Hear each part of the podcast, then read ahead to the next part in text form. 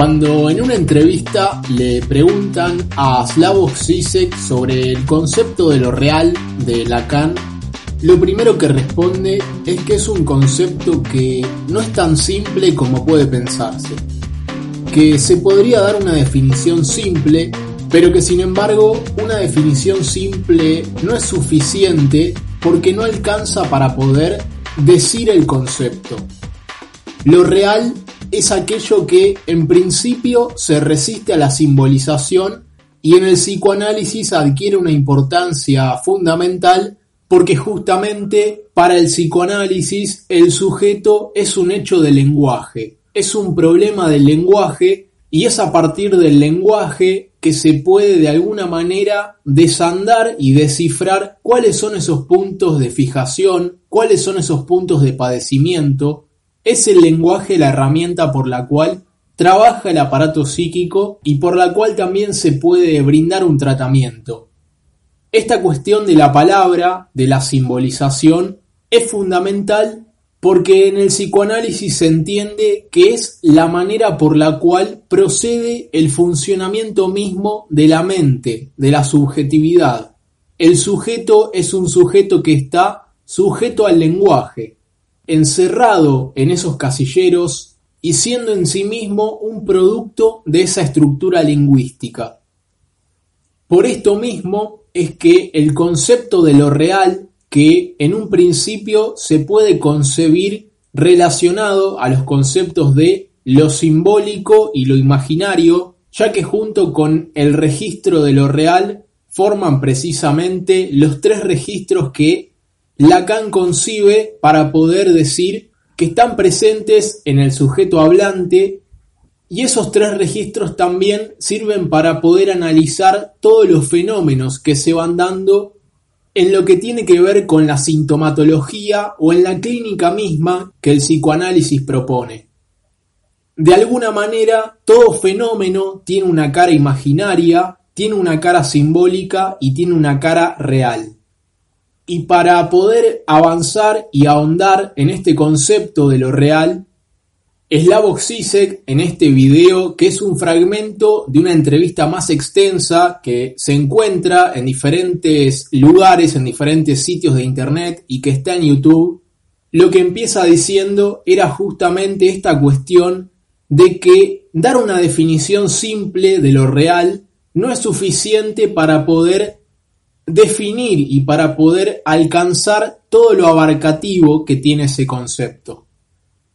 Hay algo que dice sobre un error muy común en relación a lo real y es la cuestión de pensarlo como una entidad positiva que se resiste a la simbolización, como si fuese una cosa, una entidad que está ahí afuera y que se resiste a ser simbolizada, a ser capturada por el lenguaje. Lo que dice Sisek es que básicamente no hay nada que se resista a la simbolización, sino que la simbolización como operación tiene un obstáculo que es inherente a la acción de simbolizar. La simbolización es lo que produce lo real.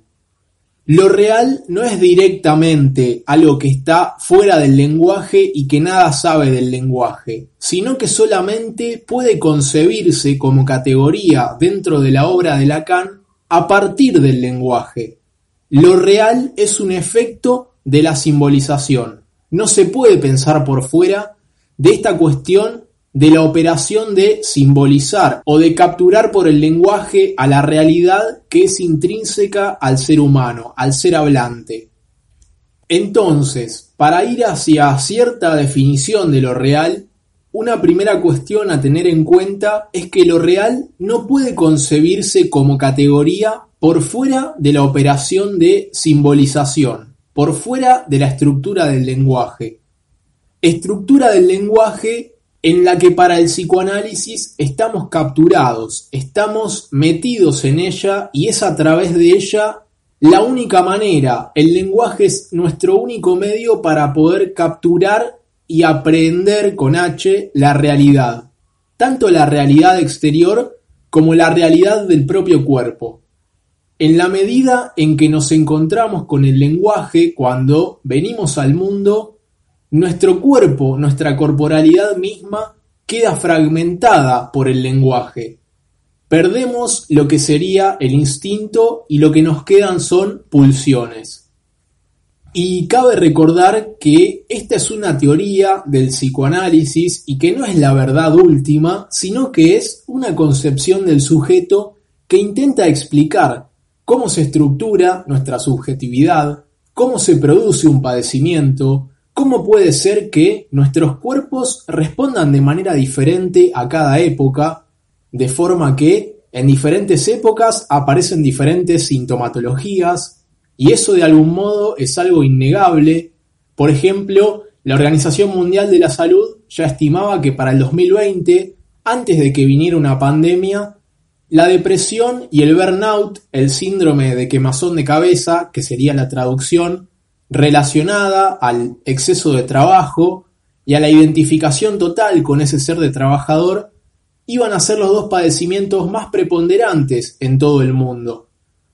Entonces, esta concepción en la cual los sujetos somos sujetos de lenguaje y nuestro aparato psíquico se mueve en términos de lenguaje, funciona a través de representaciones, a través de significantes, es la teoría que elabora el psicoanálisis, primero con Freud, luego con un montón de psicoanalistas y llegando al segundo gran exponente que fue Lacan, y que de alguna manera elaboran una teoría del sujeto para poder analizar y para poder mapear esa realidad humana que es la realidad mental.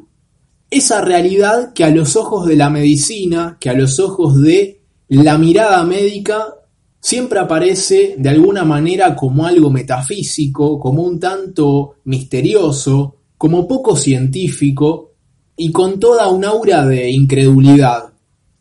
Y para retomar, el punto es que este concepto, esta categoría de lo real, es interesante porque justamente tiene que ver con cierto obstáculo, con cierta dificultad que se interpone a la simbolización, a esa operación que nuestra mente está buscando todo el tiempo realizar. Es decir, lo traumático se concibe como algo que no cesa de no escribirse, como algo que se nos dificulta poder simbolizar. Entonces, este concepto de lo real, como un obstáculo a la simbolización, como aquello que no puede simbolizarse, es por excelencia, es por antonomasia, es un sinónimo de hablar de cierta dimensión de lo traumático. Lo traumático para el aparato psíquico en los términos en que lo piensa el psicoanálisis. Entonces, Sisek lo que sigue desarrollando en esta entrevista es que, de alguna manera, el gran lío es que el real lacaniano no es esta dimensión en el sentido de que hay algo demasiado grande y horroroso ahí afuera que no lo podemos simbolizar, sino que lo real de Lacan, como decíamos al comienzo, es una categoría puramente formal y que es intrínseca a la operación de simbolización.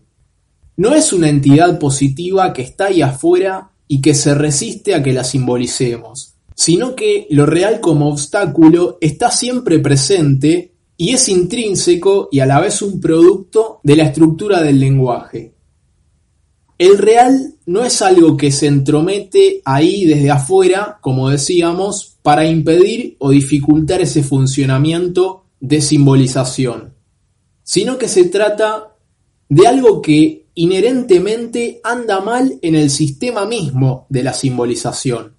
En esa máquina de simbolizar que somos hay vacíos, hay huecos, hay espacios que son intrínsecos a esa máquina y que de alguna manera no podemos salvar.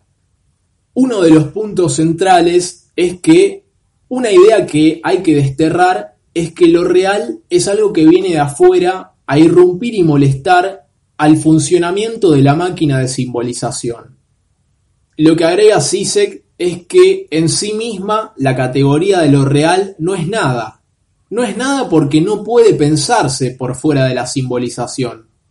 Este autor dice que tomemos como ejemplo el abanico de la política y esos casos en los que hablamos de la izquierda y la derecha. Y se pregunta entonces, ¿dónde está acá lo real? Bueno, en el hecho de que no existe una definición neutral o en sí de derecha o de izquierda, sino que para poder definir la izquierda hay que oponerla a la derecha. Y para definir a la derecha hay que tomar una referencia a partir de la izquierda. Toda definición de la derecha o de la izquierda es ya de derecha o de izquierda. No hay una diferencia pura de la izquierda o de la derecha. Y toda diferencia entre estas categorías solo puede concebirse desde la categoría opuesta. Pero por sí sola no podemos definir a ninguna de ellas. Lo que nos encontramos es que a toda decisión política o a todo acto político, de alguna manera lo asimilamos más o menos a una de estas dos categorías. El punto es que en esa oposición no queda nada por fuera. No hay posibilidad de concebir una diferencia por fuera de esa misma oposición. La diferencia es puramente insubstancial. Por sí sola no podemos producirla y es inherente a la construcción de esa oposición. Y lo que dice Sisek es que con lo real pasa lo mismo. No podemos concebir a lo real en sí mismo. No lo podemos justamente definir por fuera del sistema de simbolización e incluso si lo real es aquello que se resiste a la simbolización, no podemos justamente simbolizarlo. En la medida en que simbolizamos lo real, deja de ser real, y lo real se corre un poco más acá. Pero de nuevo, lo que remarca Sisek es que no tenemos lo real ahí y es una entidad demasiado fuerte o traumática y horrorosa, entonces no podemos simbolizarla o no podemos de alguna manera aprehenderla, sino que lo real es un obstáculo en sí mismo inherente a la simbolización. Lo real es algo que no podemos recubrir de simbolización y es al mismo tiempo la cosa que nos impide simbolizar. Entonces, de alguna manera, para llevar a cierta especie de conclusión o de aclarar el panorama en toda esta ensalada de términos, una cosa queda bien clara y es que lo real es inherente a la simbolización. Lo real es algo que se produce por la estructura del lenguaje y no puede concebirse como una entidad en sí misma por fuera de la estructura del lenguaje. Y en un segundo lugar, lo real es aquella especie de distancia de la cosa que es lo que permite que acontezca la simbolización. Pero a esa distancia que nos permite realizar la operación de simbolización, que le permite a la estructura del lenguaje recubrir la realidad de símbolo, no puede ser simbolizada, y en la medida en que es simbolizada, perdemos esa dimensión de lo real. Lo que aclara Sisek es que este es el problema de las categorías lacanianas. Son siempre metacategorías que remiten a otras categorías, que de alguna manera implican una circularidad como cuando Lacan da su definición de significante. Si el inconsciente está estructurado como un lenguaje y los elementos que lo componen son significantes que se pueden encadenar y combinar de diferentes maneras, Lacan dice que un significante es lo que representa a un sujeto para otro significante. Es decir, ¿cómo definimos a ese otro significante? Bueno, de la misma manera. La cuestión es que, como en ese sistema de ceros y unos de computación, es un sistema de diferencias donde no hay ningún significado pegado a ningún significante y según cómo vamos ordenando esos significantes, vamos produciendo diferentes significados.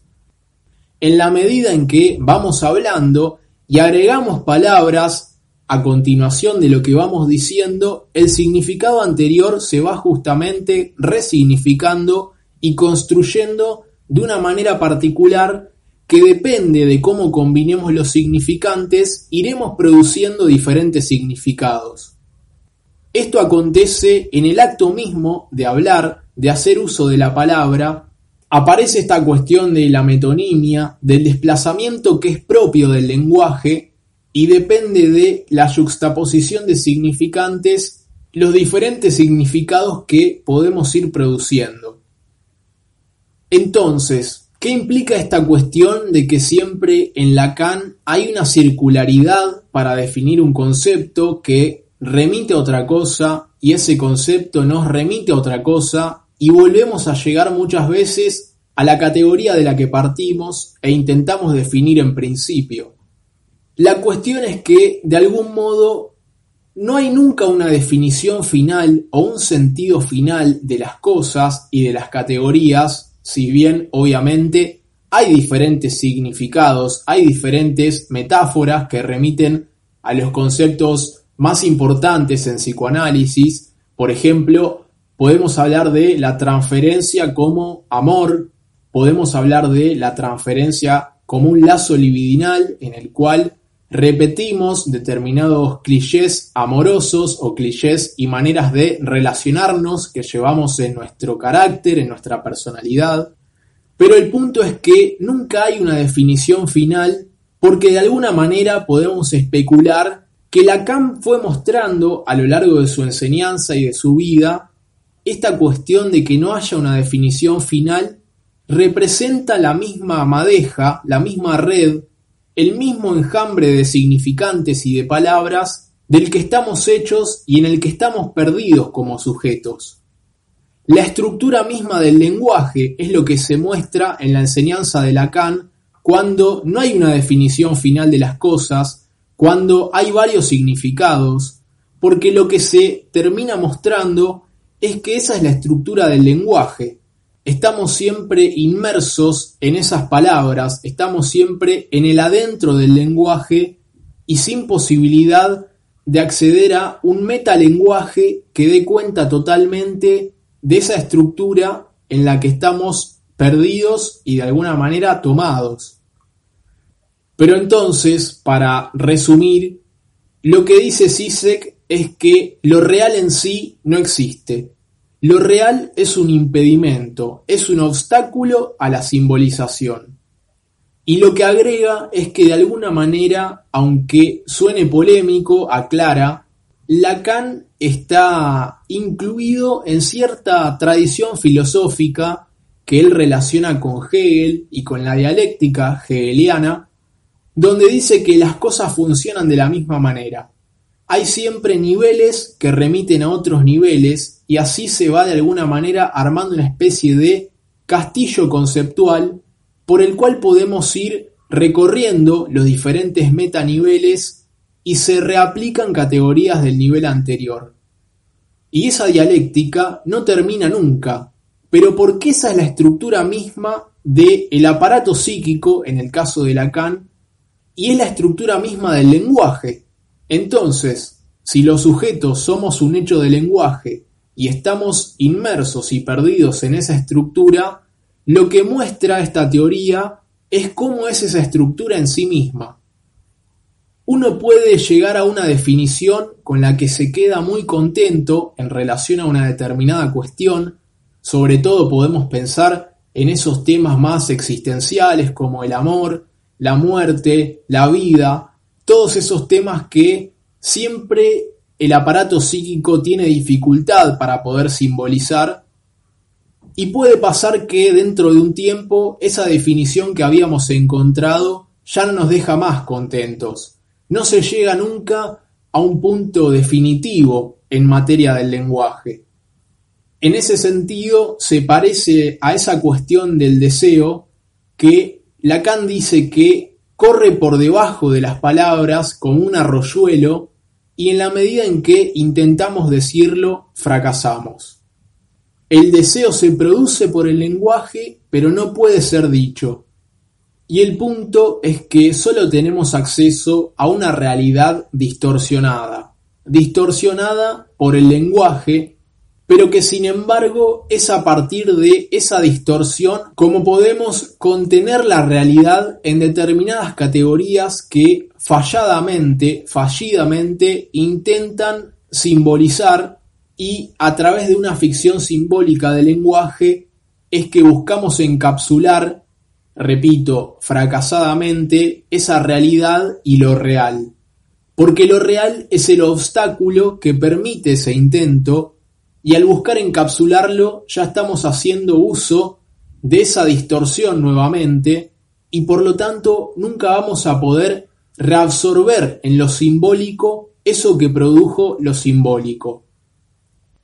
Cuando Lacan habla del objeto A, de alguna manera da un ejemplo muy similar cuando habla de cierta cuestión relacionada a un tema que puede causar impresión o puede causar de alguna manera curiosidad porque habla del prepucio, habla de la circuncisión.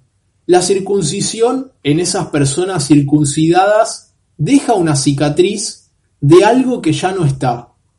Ahora, esa operación de corte, literalmente, produce un resto que se pierde, y lo que queda en el sujeto es una marca de eso que se perdió.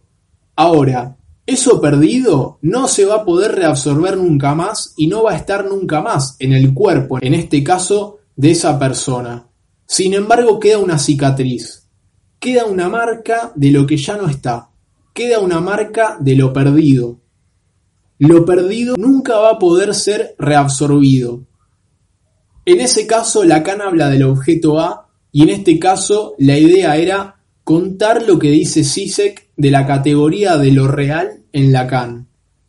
La cuestión es que existe en nosotros siempre, y esto es condición de posibilidad del funcionamiento mental para el psicoanálisis, un exceso de energía con el que tenemos que vernosla que no podemos reabsorber bajo el símbolo ni la palabra, y que constituye cierto fracaso intrínseco a nuestra mente, a nuestro aparato psíquico, por eso se dice siempre que todo acto es en realidad un acto fallido. ¿Fallido por qué? Porque la simbolización, porque nuestro trabajo mental es de por sí fallido.